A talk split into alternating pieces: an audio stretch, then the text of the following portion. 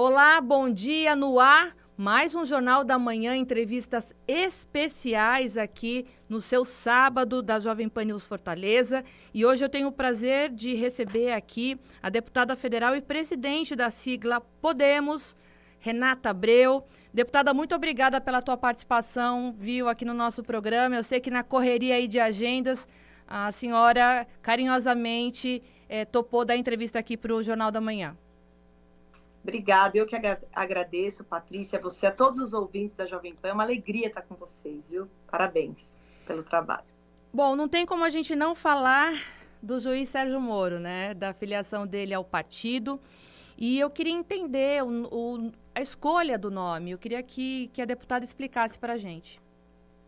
Olha, eu acho que assim como muitos brasileiros, nós também estávamos ansiosos para construir um caminho da melhor via.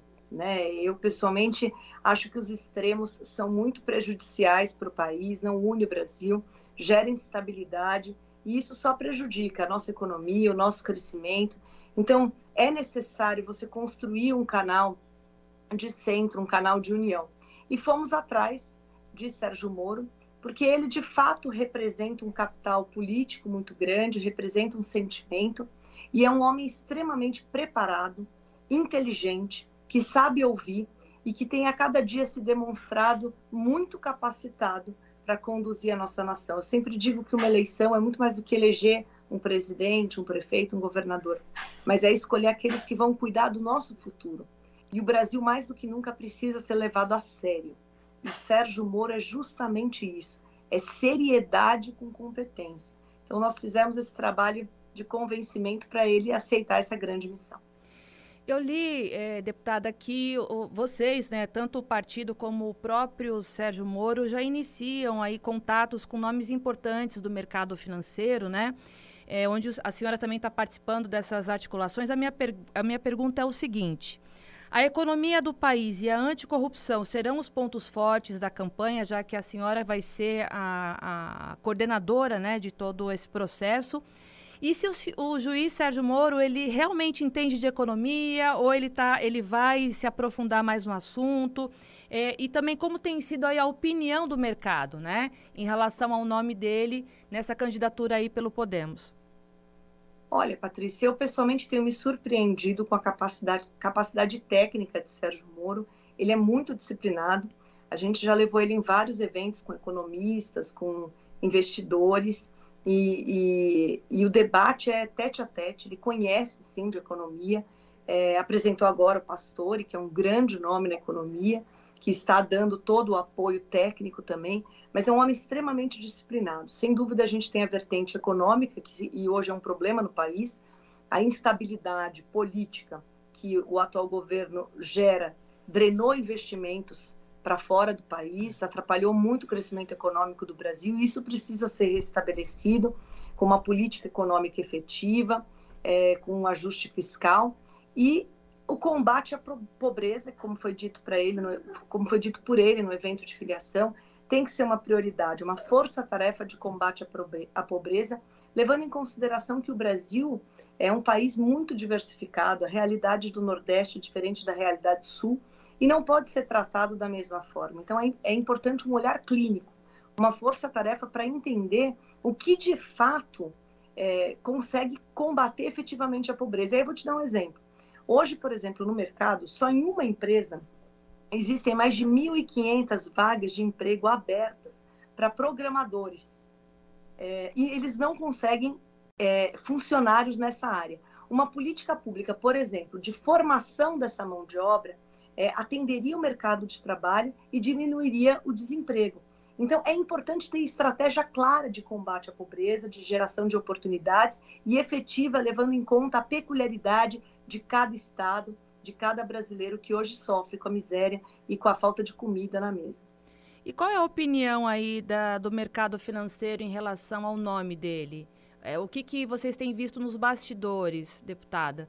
É, a gente entende que ele, como, como juiz, né, que ficou conhecido em todo o Brasil pela questão da, da, da bandeira anticorrupção, que é uma vertente né, da, da, da campanha, mas a gente sabe que para presidir um país a gente precisa se preocupar, como a senhora falou, com a economia, né, com a relação da pobreza, com a relação desses extremos.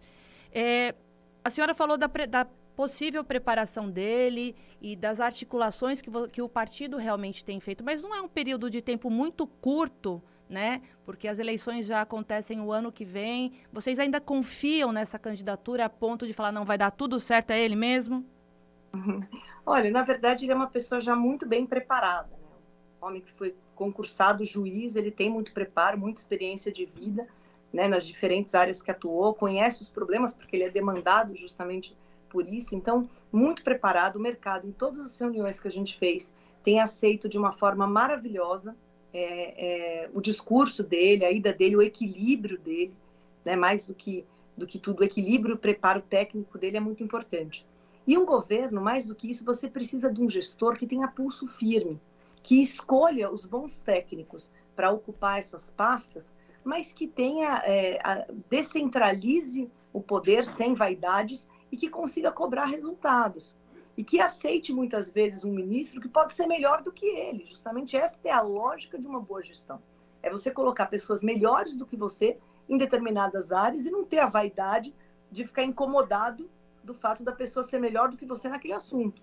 Então, eu acho que administrar um país é você ter a habilidade de montar um time de pessoas competentes e ter pulso firme para tomar as decisões. Ao mesmo tempo, ter um controle é, é, das, das, políticas públicas necessárias num, num conjunto, num planejamento de prioridades macro. Então, eu tenho visto com muito bons olhos o aceite do mercado, dos investidores, dos economistas, com relação à forma como o Sérgio Moro tem se colocado e as suas propostas para o país. Existem nomes aí que a senhora possa adiantar para a gente, presidente, em relação a articular é, um possível ministério, ou então mesmo pessoas que vão ajudar aí nessa campanha, nessa coordenação? Existem alguns nomes que a, que a senhora possa falar? Olha, a gente está trabalhando com, com um grupo, né, um grupo de especialistas que vem escrevendo esse projeto de país, é, com várias pessoas de vários segmentos. Nós não estamos falando ainda nomes, né, até para não expor essas pessoas, que no momento certo serão anunciados. Mas tem um nome importante aí nessa lista que a população brasileira vai gostar de saber?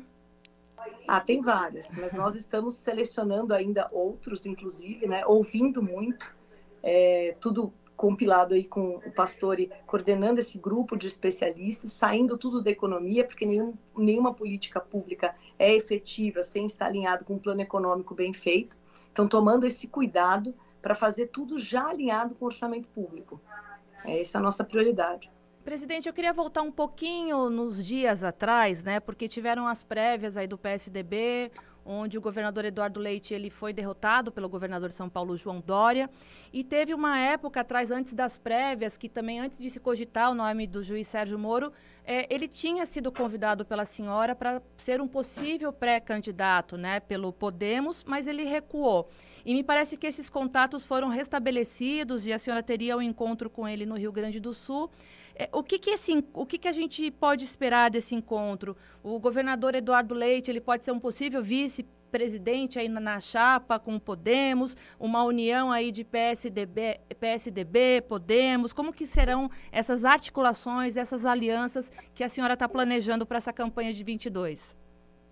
Eduardo Leite é um grande amigo, é um excelente governador, um homem público decente, digno que, que, que pratica o que prega na política, né? Então ele é um homem que eu admiro muito e nós estávamos no Podemos procurando é, construir a terceira via, porque não, não, acreditávamos que isso fosse cair no colo. Você tem que construir a, a melhor via, não falo nem terceira via, a melhor via para o país. Existia uma dúvida se Sérgio Moro ia aceitar essa convocação, então nós estávamos conversando com vários nomes que poderiam aceitar é, essa missão e que representava muito o que a gente acreditava. E, e o Eduardo é um nome é, que significa também essa, essa coerência, esse trabalho sério.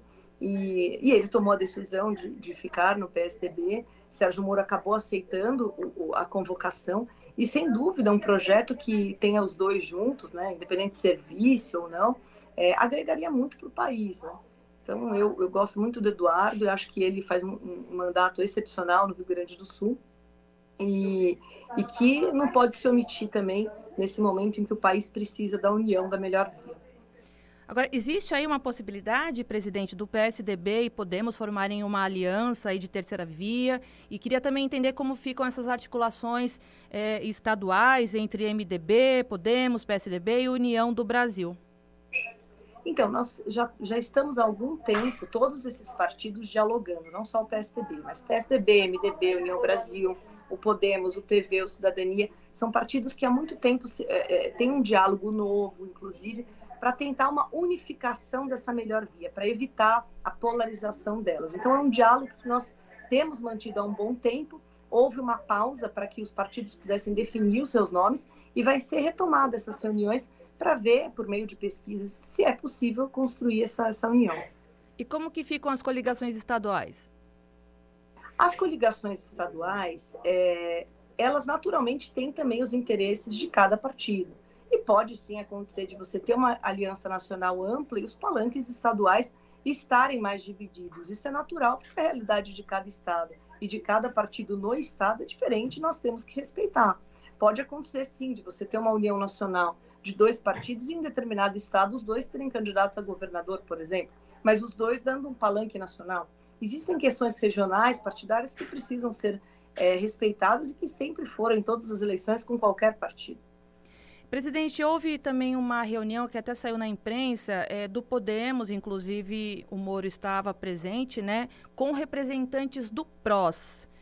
O partido já está costurando também apoio aí de outros partidos para uma possível é, aliança lá no futuro. Como que vai funcionar isso com o PROS? Sem dúvida, a gente tá, como eu te disse, a gente está dialogando com vários partidos, né? E todos os partidos estão dialogando, estão dialogando entre si. Então, não só o PROS, mas o Patriota, o Novo, partidos que têm candidato a presidente também, né? É, é, o União Brasil, como eu disse, o PSDB, o MDB. Então, todos nós estamos dialogando, buscando uma convergência e natural dentro do nosso projeto buscar esses apoios necessários para consolidar o projeto político Sérgio Moro e de reconstrução do nosso Brasil. É, presidente, a senhora confirmou também a filiação é, de Deltan Delanol, né? É, é Delanhol que se pronuncia? É de... Eu falo Delanhol. Pois é, Delanhol. Ao Podemos, né, como deputado federal, e a senhora também teria ventilado que estaria de olho em outros nomes da, da Lava Jato, né? Antecipa para a gente alguma coisa, presidente. A senhora está muito misteriosa. na verdade não é nem misteriosa, é que as coisas estão acontecendo naturalmente, né? Como eu disse, o Deltan também foi uma surpresa para nós, ele querer se movimentar para a política, até porque ele estava no Ministério Público trabalhando, então assim, não é fácil você deixar uma carreira de tantos anos para um projeto político, né? Não é uma, uma decisão simples. Então essas decisões vêm sendo tomadas por eles de uma forma voluntária. Eu acho que é um movimento que se constrói no Brasil, uma onda que se constrói no Brasil de, de dever cívico com a nação. E isso tem surgido é, espontaneamente, então não é que tem segredos, não. Tem pessoas que nos procuram já, por exemplo, pensando em, em buscar esse projeto, ainda não se decidiram e que podem vir a somar no momento certo. Mas essa é uma decisão individual de cada um deles, né? Que vai surgindo conforme eles vão se decidindo e a gente está sempre anunciando, como foi o caso do Deltan. Mas tem algum convite aí que já está quente, quase queimando, para poder aceitar? Tem um nome bom que nós estamos conversando também para coordenar o programa das mulheres, que é uma grande mulher. Né? Eu não posso revelar ainda, porque isso pode prejudicar a própria carreira dela, mas é uma grande mulher que está talvez se dispondo aí a vir para a política e, e, coordenar todo o plano de governo é, nosso, né? da nossa bandeira. Luísa Trajano? Não, mas é uma. É, Luísa Trajano é uma grande mulher, viu? Seria muito bom se ela escolhesse o caminho da política. mas não é ela, não.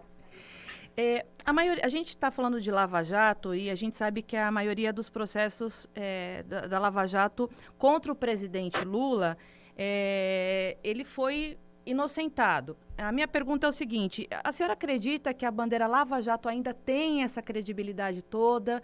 É, porque o, o, próprio Sérgio Moro ele foi considerado suspeito e parcial pelo STF, né? Isso não incomoda a senhora? Na verdade, é, eu acho que ninguém é ingênuo. Né? Primeiro que ele não foi declarado inocente. Né? A decisão, se ele é culpado ou não, ainda não foi tomada. Como você teve uma, uma anulação por supostamente uma parcialidade, então não foi anulada. Agora, cá para nós, uma decisão que foi confirmada por tribunal superior, pelo STF, pelo STJ, foi confirmada. A prisão do ex-presidente Lula também foi é, fruto de um habeas corpus negado pelo Supremo Tribunal Federal. Então, assim, teve 140 e 174 decisões, foram 4 bilhões devolvidos aos cofres públicos de empresários que é, é, relataram que pagaram essa propina e por isso devolveram aos cofres públicos. Então, na minha visão, contra fatos não há argumentos. É, contra fatos cessam-se os argumentos. No entanto, é, em, com todo respeito à instituição é, do Supremo Tribunal Federal, nós entendemos que isso foi fruto, sem dúvida, de uma, uma questão política. Né? Uma, uma, uma decisão que não foi dada pelo Sérgio Moro. Né? Não foi ele que prendeu, foi um conjunto de decisões de vários, vários tribunais, inclusive, e confirmada pelo Superior Tribunal de Justiça. Então, é, é, é, no mínimo assim, respeitamos, mas não concordamos. Né? Então, vai ter ainda o julgamento do ex-presidente Lula, que o judiciário vai fazer, levando em conta todas as provas robustas que tem nos autos e acreditando que a justiça novamente será feita. Mas, mas a senhora concorda que houve um pequeno desgaste, né, diria, é, na, na, questão da Lava Jato. Até muitos bolsonaristas hoje é, não acreditam mais né, no nome de Sérgio Moro, caiu em descredibilidade. Eu mesma entrevistei o, o ex-presidente Lula tem um mês, mais ou menos, e eu, eu vejo que ele fala realmente com, com aquele o sangue no olho, que a gente costuma dizer, né? Da, da, da inocência dele, da, dessa, da descredibilidade aí da, da, da, Lava Jato. E eu imagino que ele, como pré-candidato do PT, vá para cima com, fe, com, com gosto e gás, justamente para debater esse assunto. Então, essa é a minha pergunta, né? Em relação ao Podemos, como que vocês vão trabalhar, né? É, é, esses tipos de direcionamento partindo principalmente do ex-presidente Lula. Eu não digo descredibilidade, eu digo retrocesso. É isso que aconteceu no país. Você não vê mais combate à corrupção como acontecia na época da Lava Jato, né? que prendeu políticos poderosíssimos, que prendeu é, é ministros que do, no seu apartamento é, é, foi comprovado ali, verificado 50 milhões de reais em malas de dinheiro. Isso é fato, isso não é teoria. Né? Cadê esses políticos? Eles pararam de existir agora? Ou simplesmente a corrupção parou de ser uma prioridade, o combate à corrupção é uma prioridade no país. Isso é uma realidade. Né? Isso é uma realidade. O que o ex-presidente Lula prega é, é, e é o que eu sempre digo, uma decisão que foi confirmada por vários, vários magistrados. E aí foi reconsiderada por um, é, é, e obviamente numa questão política, na minha leitura, em que pese respeito à instituição, mas é uma realidade e a gente sabe que, infelizmente, os ministros do Supremo são nomeados pelos presidentes da República, e muitos foi o ex-presidente Lula que nomeou. Isso é fato. Né? Então, é, é natural que você tenha um sentimento de gratidão. A politização do, do, do, da, da, magistratura é importante que ela não ocorra. Né? E a politização, infelizmente, prejudica muito o nosso processo político. É por isso que uma das nossas bandeiras do Podemos é o fim do foro privilegiado justamente para que os processos de combate à corrupção não fiquem travados em nenhuma instância. Agora, é uma realidade que os fatos aconteceram e hoje você não vê nenhum, nenhum político sendo preso por corrupção no Brasil. Isso é uma realidade.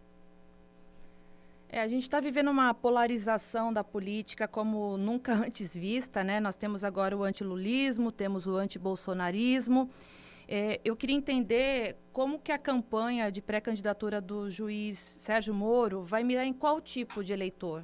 Qual eleitor vocês querem é, para vocês, né? Querem, querem mostrar que essa questão da credibilidade do, do pacote anticorrupção, da, da Lava Jato, ainda é um assunto que pode ser retomado, que dá para fazer um trabalho adequado nesse direcionamento. Qual, qual é o tipo de eleitor que vocês vão tentar atrair?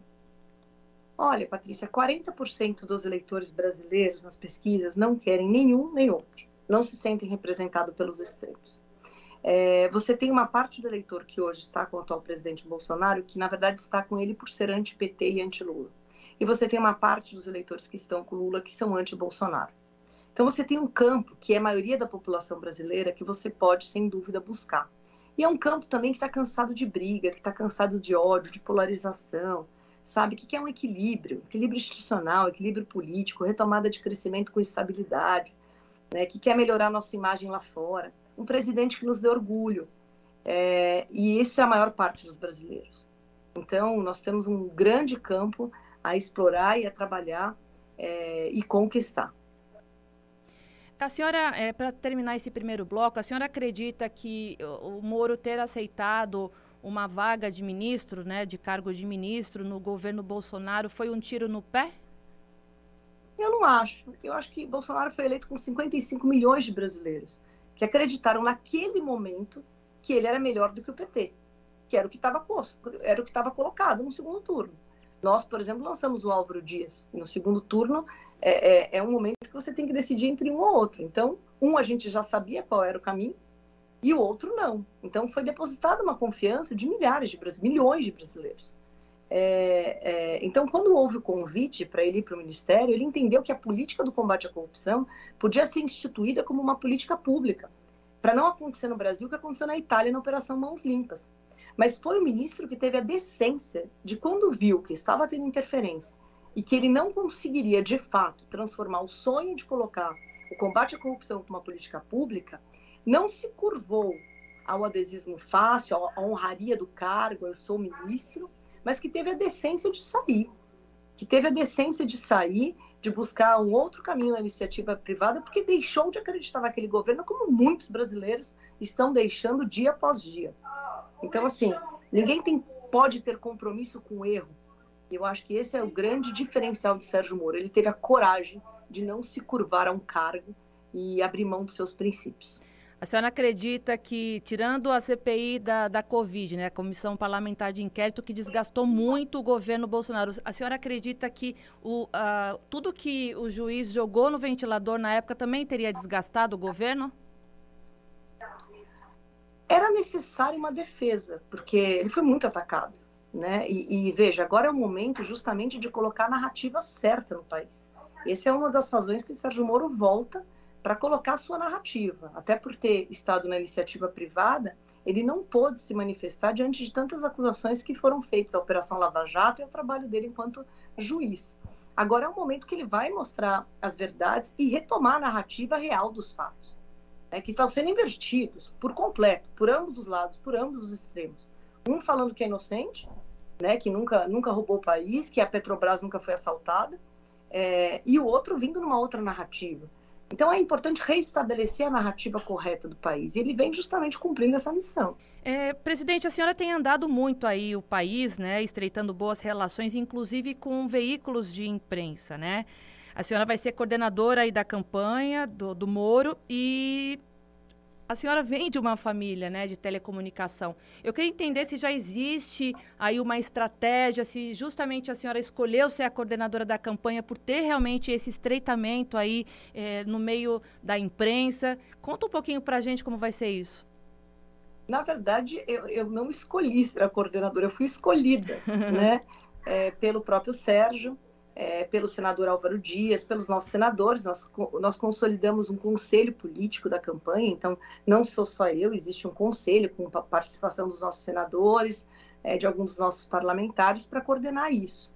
É, naturalmente, enquanto presidente do partido, é, é, houve um pedido para que isso fosse feito por mim, até por ter relação com os outros partidos, é, é necessário é, é, a construção dos palanques regionais, isso passa tudo pelo partido. Então, foi um processo natural. Também a questão de ser mulher e do empoderamento da mulher, que é uma coisa que os nossos parlamentares e o próprio Sérgio defende muito, foi uma questão que pesou. Então, foi feito esse convite e eu aceitei de prontidão com o maior carinho, porque sempre foi um sonho meu poder construir essa melhor via para o país. Mas a senhora acredita que essa facilidade na boa comunicação, porque a senhora interage muito bem, fala muito bem, é, não só por ser política, né? Porque a, a senhora tem um, um, um traquejo muito bom, rápido na, na, na, no raciocínio, no, no, que vai falar. Isso é muito interessante. A senhora acredita que seja justamente por conta dessa questão familiar envolvida aí nas, teles, na, nas telecomunicações, um bom relacionamento com a imprensa até agora? Obrigado, viu, pelo elogio, Patrícia. Eu, inclusive, na verdade, ele nem conhecia, eu acho, esse meu lado, porque eu não sou muito de aparecer né, na mídia. Eu sou do ramo de comunicação, gosto muito, mas não sou muito da linha de frente. Né? A gente cresceu, como estou na articulação, eu sempre gostei do bastidor da política. E sempre trabalhei no bastidor, construindo as alianças e fazendo esse papel. Agora, com a candidatura do Sérgio, naturalmente fui muito demandada pela imprensa, não posso me omitir, né, em que pese eu gostar mais do bastidor, mas é o momento de levar o porquê que eu estou acreditando nesse projeto enquanto instituição partidária. Né? Mas, sem dúvida, a experiência na comunicação, e eu sou fã da imprensa, eu acredito que a imprensa faz um papel de controle, de fiscalização, de divulgação essencial para a manutenção da nossa democracia.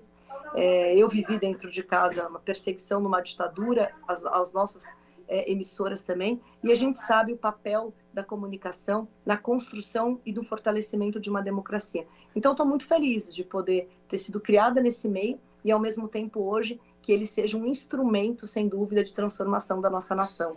Então, eu imagino que a senhora deve ser contra da forma que o, o Bolsonaro, o presidente Bolsonaro, trata a imprensa, né? Totalmente, totalmente. Isso, é, inclusive, é mecanismos de, de controle, de enfim, isso é, é, muito o que a gente vivenciou aí na época da ditadura, na minha visão. É, a imprensa deve o nosso respeito e a nossa admiração sempre. É, presidente, e por falar em Jair Bolsonaro, eu gostaria de saber como que está a relação da senhora com o presidente da República. Esses dias vocês trocaram farpas, né? Ele foi falar, foi fazer uma piada de mau gosto da voz do, do, do juiz Sérgio Moro e a senhora rebateu, falando que ele só pensa em likes. Vocês romperam de vez? É, como foi? É, a senhora soube de algum bastidor quando ele soube que o Podemos teria afiliado, feito a filiação do Moro para pré-candidato? Como que foi como que as articulações desses bastidores ocorreram e como que está a relação da senhora com o presidente da República? Na verdade, nunca houve relação. Eu sentei com ele uma vez na minha vida. Mas é, votou nele, teve... né? Hã? Votou nele? Não votei nele. Uhum. Eu, eu, eu, no primeiro turno a gente caminhou com o Álvaro Dias e no segundo turno eu, eu não acreditava em nenhum dos dois, eu não quis botar minha digital certo. nisso. Mas é, e não, não, não recomendo isso aos brasileiros também, porque eu acho que, que a gente tem que sempre optar. Acho que se omitir é ruim, mas naquele momento eu, eu, eu fiquei realmente assim desolada, sabe? Eu queria uma, uma outra alternativa. Mas sentei com ele uma única vez por causa de um projeto de lei que eu relatava. É, é um governo que não estabelece diálogo, né? Não tem nenhum tipo de diálogo respeito, é o nosso presidente da República, e eu espero de verdade que o governo vá bem, né? Eu não tenho aquela teoria de quanto pior, melhor. Eu espero que o governo vá bem, eu espero que o Brasil cresça, eu espero que Bolsonaro melhore, que ele dialogue com o Congresso. Eu não posso desejar mal para ele, porque mal para ele é mal para o país. Né? Então, eu espero que o governo vá bem. Mas hoje eu não vejo essa perspectiva, eu não vejo humildade em ouvir, eu não vejo capacidade de diálogo e não vejo preparo e competência para conduzir a nossa nação. E é por isso que a gente está construindo um projeto paralelo para apresentar uma alternativa para os brasileiros, que, assim como eu, têm a mesma leitura. Presidente, por falar de é, deficiência em algumas é, relações aí do governo federal, eu queria da sua opinião em relação ao combate à, à Covid. A gente está com uma nova cepa, né, chegando aí. Eu queria entender da senhora é, se a senhora concordou com o relatório final aí da, da, da comissão parlamentar de inquérito e se a senhora concorda da forma que foi direcionado aí a atuação do governo federal na, no combate à pandemia. Eu acho que esse foi o grande desastre do governo, na minha opinião, né? Foi muita irresponsabilidade. Você pode até não acreditar que o uso de máscara é efetivo, isso indo contra todos os princípios do mundo e contra tudo que o mundo está fazendo. Você pode até ser contra a vacina, indo contra tudo que o mundo está fazendo. Agora, quando você é um presidente da República, você dá exemplo. Você dá exemplo. É melhor pecar para mais. É melhor pecar para mais. Se você não tem a resposta e o mundo não tem respostas, então peque para mais, porque são vidas que estão em jogo, não é uma brincadeira. E muitas pessoas, ouvindo o líder da nação, seguiram o seu exemplo e morreram. Né? Então, de fato, existe um negacionismo preocupante na sociedade. A gente perdeu muito tempo politizando a pandemia. Né? Só o Brasil aconteceu isso, politizar a pandemia. Enquanto os países estavam preocupados em criar os hospitais, em criar as políticas públicas, em fazer um monitoramento melhor da pandemia, incentivar o uso de máscara, de álcool gel. Ele estava tirando máscara de criança no meio da rua. Então é muita irresponsabilidade. Né? Não, não tem como não se omitir. A condução do governo federal foi catastrófica na pandemia. Vidas, sem dúvida, foram perdidas por irresponsabilidade, por minimizar os efeitos de, de uma pandemia que estava acontecendo no mundo. E o Brasil podia sair na frente, porque foi um, um movimento, né? um, um, um problema que começou na China, muito distante do Brasil. Então, nós tínhamos tempo para nos preparar, conhecendo as dificuldades que os outros países enfrentaram. E ao invés de entender o que estava acontecendo no mundo e se antecipar no Brasil, ficou negando os efeitos de uma pandemia que matou milhões de brasileiros. Então é, é, é, muito sério a situação com que o governo conduziu essa pandemia, né? E eu espero que não se repita se eventualmente uma nova cepa chegue com, com força no Brasil. A senhora acredita que é momento de abrir aí para eventos como Réveillon, Carnaval? Qual é a sua opinião em relação a isso? Olha, eu acho que o gestor municipal é o melhor para falar, né? Porque você tem uma capacidade é, hospitalar de atendimento, você tem os números de Covid no município, é, o quanto está tendo de contaminação. Então, eu, eu acho que cada governo municipal tem essa, essa condição de, com números e estatísticas, avaliar se é interessante ou não. É claro que os eventos, e eu sou uma grande defensora dos eventos, representam uma, uma economia ativa, são milhares de empregos, são 2 milhões de empregos diretos que o setor gera, né, e, e 6 milhões direto ou indiretamente, então, de fato, foi o setor mais prejudicado do Brasil, inclusive fui a, a, a autora da, do PERSE, que foi o programa de, de retomada desse, desse setor, então, é necessário sim a retomada, mas, claro, levando em consideração a realidade de cada município, né, e o índice de contaminação e capacidade de absorção é, nos postos de saúde e nos hospitais públicos. É, tem um nome importante do Podemos, que é o senador é, Eduardo Girão, que participou ativamente né, da comissão parlamentar de inquérito, mas em alguns momentos pendendo lá para né, o lado do, do, do, do, governo Bolsonaro, e agora parece que ele está indo para a banda de lá, na candidatura do, do nessa pré-candidatura do juiz Moro. Como que tem sido falado dentro do partido é, pra, é, em relação a, a bolsonaristas que agora tem juiz Sérgio Moro no Podemos como pré-candidato da presidência? Na verdade, você não vai ouvir nenhuma fala do senador Girão defendendo Bolsonaro. O que existe na política é que parece que não existe vida inteligente entre Bolsonaro e PT.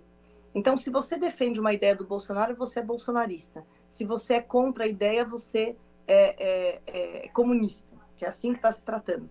Por exemplo, nós votamos favoráveis ao voto impresso por uma questão de coerência. Né? Na última legislatura foi votado, eu pessoalmente votei favorável na última legislatura, e aí só porque Bolsonaro falou uma groselha, todo mundo ficou contrário. Então, assim, eu acho que tem que ter coerência.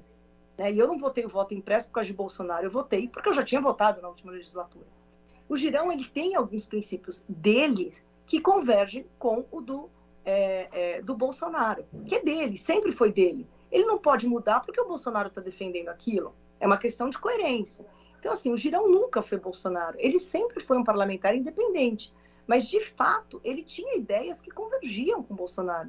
Agora, eu duvido que você ache uma fala dele defendendo o governo Bolsonaro. Pelo contrário, o requerimento mais difícil da CPI foi do senador Girão para o presidente Bolsonaro. Agora é natural que nós temos um projeto nacional com Sérgio Moro, e ele é Sérgio Moro, está falando isso publicamente, como sempre foi partidário e como sempre teve muito compromisso com o partido. É, eu entrevistei ele, ele realmente é, falou que participou da reunião de filiação e que ele realmente tenta ser uma pessoa é, imparcial né, na, nas decisões aí como senador da República. É, a senhora acredita que a CPI da Covid colocou realmente o governo Bolsonaro aí é, abaixo e é, prejudicando aí uma possível reeleição? Eu acho que não foi só a CPI, né? Foi o conjunto, foi o todo, foi as falas, foi inabilidade, foi o despreparo em, em várias áreas do país. A nossa educação está caótica, uma pasta que não se dá a mínima e a, e a educação é a grande política de transformação social do nosso país. Então não foi só a CPI, a CPI só revelou é, é, o quanto o negacionismo e o despreparo gerou de consequências catastróficas e, e, vidas que se perderam por causa de uma política mal feita. Né? Mas não foi só ela, foi um conjunto de ações e de falas inapropriadas que gerou uma instabilidade no país, que gerou a drenagem de investimentos para fora e uma crise econômica absurda que nós estamos vivendo hoje, né? Com uma inflação crescente e com as pessoas passando fome porque não conseguem comprar um quilo de carne. Então, é, é, é fruto de uma série de, de atos, não só a CPI. Prometo que está no finalzinho, eu já vou liberar a presidente. é, deixa eu fazer uma pergunta dessa parceria, dessa possível parceria é, do, do ex-governador de São Paulo, Geraldo Alckmin, numa chapa aí de vice é, do ex-presidente Lula. A senhora acredita nisso? Olha, isso surpreendeu muitos brasileiros, né? Geraldo Alckmin com Lula não tem, na minha, na minha leitura, muita afinidade ideológica. Até estranharia um projeto tão pra, pragmático é, do nosso ex-governador Geraldo Alckmin. Né? Eu, eu, eu acredito que você abrir mão dos seus princípios, do que você acredita, da sua ideologia, simplesmente por um projeto meramente eleitoreiro de, de conseguir vencer uma eleição e ser vice-presidente a qualquer preço, eu, eu, eu não consigo imaginar um tamanho oportunismo por, homem, por meio por, por, por um homem que eu respeito muito, que é o governador Geraldo Alckmin. É, mas isso tem se falado né, aos quatro cantos e vamos esperar para ver. Né? Na política tudo é possível, infelizmente. Presidente, é, eu vou fazer uma pergunta que eu não entendo como funciona, mas eu, eu, eu gostaria que a, que a senhora me explicasse. O juiz Sérgio Moro vai receber 22 mil reais de salário. Isso é comum dentro da, da, dos partidos? Da onde que surge é, é, esses recursos? São recursos de campanha? Como que é isso? Na verdade, são 15 mil líquido, né, o salário. É, você vê que a maioria dos candidatos recebe, ele, ele, se tornou um dirigente do partido, então ele coordena, é vice-presidente do Paraná, também está coordenando o núcleo nosso de transparência do partido. É, e é natural que, como um trabalhador que não enriqueceu na vida pública e nem como juiz, ele precisa de um salário para sobreviver e hoje está se dedicando a esse projeto de construção partidária. E enquanto dirigente, nós combinamos sim um salário para que ele possa se dedicar a isso. É o menor dos salários de todos os presidenciáveis hoje, é o do ministro Sérgio Moro. Por falar em fundo partidário, eu não posso deixar de fazer essa pergunta, mas eu acredito que a senhora vai responder de forma natural. É, o Ministério Público Federal investiga né, a sigla da senhora com envolvimento de caso de corrupção sobre repasses do fundo no interior de São Paulo, né, na suposta sede do partido aí no interior.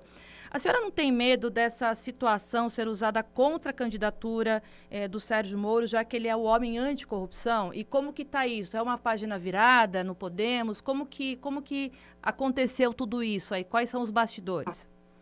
Na verdade, Patrícia, os repasses de recursos, tanto de fundo eleitoral como fundo partidário, para vários municípios ou para vários candidatos durante a eleição, ele é feito naturalmente. Agora, o que cada pessoa, cada pessoa física é, é, cuida do, do, do, recurso ou gasta o recurso, isso é uma responsabilidade deles, que é muito difícil de você fiscalizar no Brasil. Você pensa, por exemplo, milhares de candidatos recebendo fundo eleitoral, gastando nas suas campanhas. Como que nós, enquanto partido, conseguimos monitorar isso? É muito difícil. Agora, sem dúvida, se essa pessoa cometeu um desvio, ela tem que ser responsabilizada por isso. E isso sempre é apurado no âmbito da justiça eleitoral, é, é, no âmbito municipal e também com relação aos candidatos. Então, assim, da nossa parte, o repasse é feito de forma muito transparente e público, né? É, e, essa, e essa instituição, esse município, esse candidato, ele presta contas para a Justiça Eleitoral. E, sem dúvida, se houve desvio, ele tem que ser responsabilizado e, inclusive, punido pelo partido.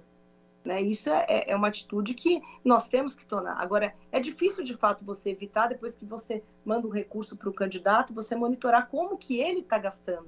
Porque é a campanha dele, é o município. É de fato muito difícil, que você tem que ter atitude firme quando você identifica o problema. Mas preocupa a sigla dos opositores usarem isso como uma arma aí durante os debates, durante toda a campanha. Eu sei que to, em todos os entre os pré-candidatos vai ter, né, como ter que fazer o vamos atirar nesse, vamos atirar naquele. Eu, a minha pergunta é se a senhora tem essa preocupação, se a sigla tem essa preocupação justamente pela candidatura ser uma candidatura de anticorrupção. Sim. A questão é que, como é uma dificuldade de todos os partidos, não é só o nosso que tem esse tipo de problema. Você tem outras siglas que têm o mesmo problema. Diversos municípios, eu dialogo com os presidentes nacionais, diversos municípios, na maioria dos partidos, têm problema de prestação de contas. Então, é uma realidade que atinge todos os partidos. É, é difícil você explorar algo que, que, dentro da sua casa também você não, não consegue cuidar. Então, se um, um candidato for questionar uma situação dessa, como que também ele está controlando no partido dele? E se tiver algum mecanismo de controle, nós seremos o, o principal a ser implantado. Mas hoje, de fato, existe essa dificuldade. Né? Para finalizar agora de verdade, eu queria saber como que é a Renata Abreu em casa, com os filhos, com o marido. Tem tempo? Porque eu vejo que é uma agenda tão louca, né? Ah, eu, eu queria dizer o seguinte, que eu imagino que por ser mulher, é, do, é, acho que o dobro da cobrança acontece na sua vida, né? Como que você lida com tudo isso em casa, com os filhos, com o marido? Conta pra gente qual é a sua rotina. É difícil, né, Patrícia? A gente tem que se dividir, mas eu acho que a mulher a gente consegue dar conta de tudo, né? É, eu organizo muito a minha rotina, então quando eu estou em São Paulo, por exemplo, eu marco reunião até 8 da noite, depois eu vou botar os filhos para dormir, vou dar jantar, vou dar banho, coloco eles para dormir nove e meia e dez e meia retomo as agendas até uma, duas da manhã. Né? Então, eu tento me organizar sempre para estar junto com eles, não abrindo mão do trabalho, que é uma coisa que eu gosto muito, e a gente dá conta. Eu sei que é, é, acabo ficando mais ausente do que talvez muitas mães, mas ao mesmo tempo eu acho que o nosso dever enquanto mulheres, enquanto mães, enquanto pais, é deixar para os nossos filhos não só uma herança, né, mas uma história da qual eles possam se orgulhar. Como eu tive do meu pai e da minha mãe, eu quero que eles tenham a mesma, que a gente não se omitiu nesse momento tão importante do Brasil.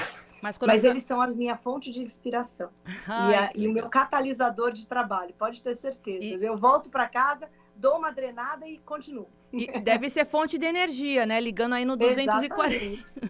Exatamente. É, mas quando e faço senhora... reunião com eles no colo, com um trabalhando, jogando e a gente fazendo reunião. Quando a senhora vai para Brasília, eles ficam em São Paulo? Ficam, ficam em São Paulo. Meu marido ajuda muito, é um santo homem. É, eu tenho um maridão também que. Porque jornalista é igual médico e político, né? é verdade. Tem uma vida parecida. É, presidente, para finalizar, o que, que, a senhora deixaria de mensagem? Quais são as suas perspectivas nessa candidatura? Quais são a, qual é a energia que vocês vão depositar aí nessa campanha para 22? Olha, a minha mensagem para os brasileiros, eu sei que às vezes a gente fica triste com a política, a gente fica triste com os políticos, a gente perde as esperanças, mas nós não podemos deixar de acreditar. Esse é o nosso Brasil, né? Foi aqui que eu nasci, como a maioria dos brasileiros, todos os brasileiros. Aqui eu cresci, tive meus três filhos, me formei. E com todos os problemas que tem o Brasil, ele é o único país que é nosso. Então nós temos o dever de continuar lutando.